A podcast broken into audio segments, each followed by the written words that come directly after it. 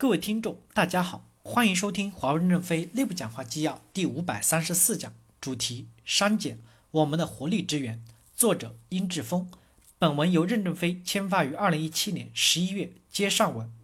第三节，国家之上。当新一代的皇帝取代旧主时，他成本是比较低的，因为前期的皇子皇孙形成了庞大的实力家族，已把国家拖得民不聊生。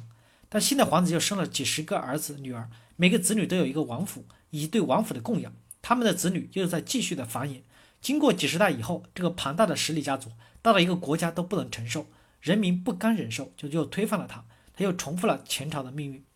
本文刊发于二零一二零零五年，关于人力资源管理变革的指导意见。我们再看国家之商，在中国基本上有一个规律，在比较正常的情情况下，那些朝代基本上是三百年一兴衰，比如东汉、西汉、唐、宋、明清。基本上都三百年。我以前一直在想，为什么是三百年？是不是有什么规律？上一次听《大秦帝国》的作者孙浩辉教授分享，给我启发。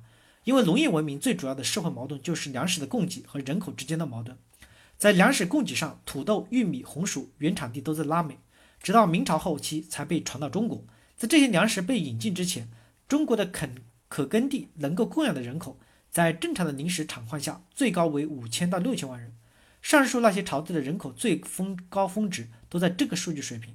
在三国时期，由于打了一百年的仗，当时人口从六千万降到了八百万。但是只要建立了稳定的新王朝以后，由于人口和土地的对立关系被改善了，人口规模只要几十年的时间就又恢复到五六千万的规模。那这三百年是怎么来的呢？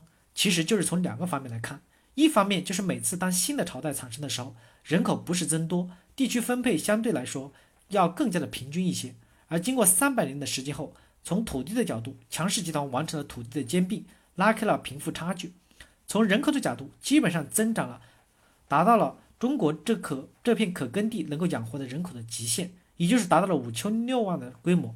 于是人口与粮食的对立就达到了危如内冷的程度。这时，只要再加上一些兵乱、旱涝、虫灾等事件的冲击，人口与粮食的脆弱平衡就会崩溃了。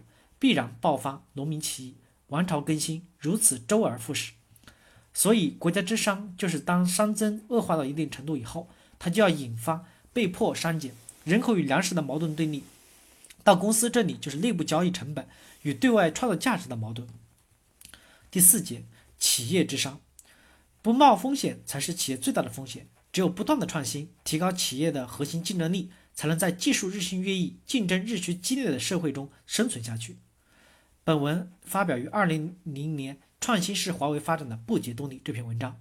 抓住了战略机会，花多少钱都是胜利；抓不住战略机会，不花钱也是死亡。节约是节约不出华为公司的。本文刊发于二零零七年，任正非在上海研究所的讲话。我们接下来看企业之商。一个企业正常的生命规律是从创业萌发，然后到成长、成熟、衰退，最后死亡这样一个过程。所以现在的华为面临的一些问题就是中年危机。当然，遇到中年危机的也不只有华为，所有成功的大公司如 IBM、微软等都会遇到。问题只是你能不能应对中年危机。企业在发展过程中间，商尊是一个必然的趋势。从它的内部，由于经营规模的扩大，管理的复杂度也要变大了。历史严格出的冗余的问题，不创造价值的东西会越来越多，边际效益也在递减。再加上外部的技术进步、新商业模式的层出不穷、产业周期规律等因素，就会不断的对企业构成各种种威胁，最后就表现为企业创造价值的功能失效。华为目前遇到的最大的挑战，就是我们在期间奋斗发展了三十年的通讯基础设施产业，正在从高速成长期进入成熟偏稳健的产业周期阶段。在这个过程中间，表现出这个产业的成长空间、业务的特性都在发生变化。这是公司要面临商尊的产业大背景。第二，我们公司的整套管理体系都是适用于高速成长型市场的。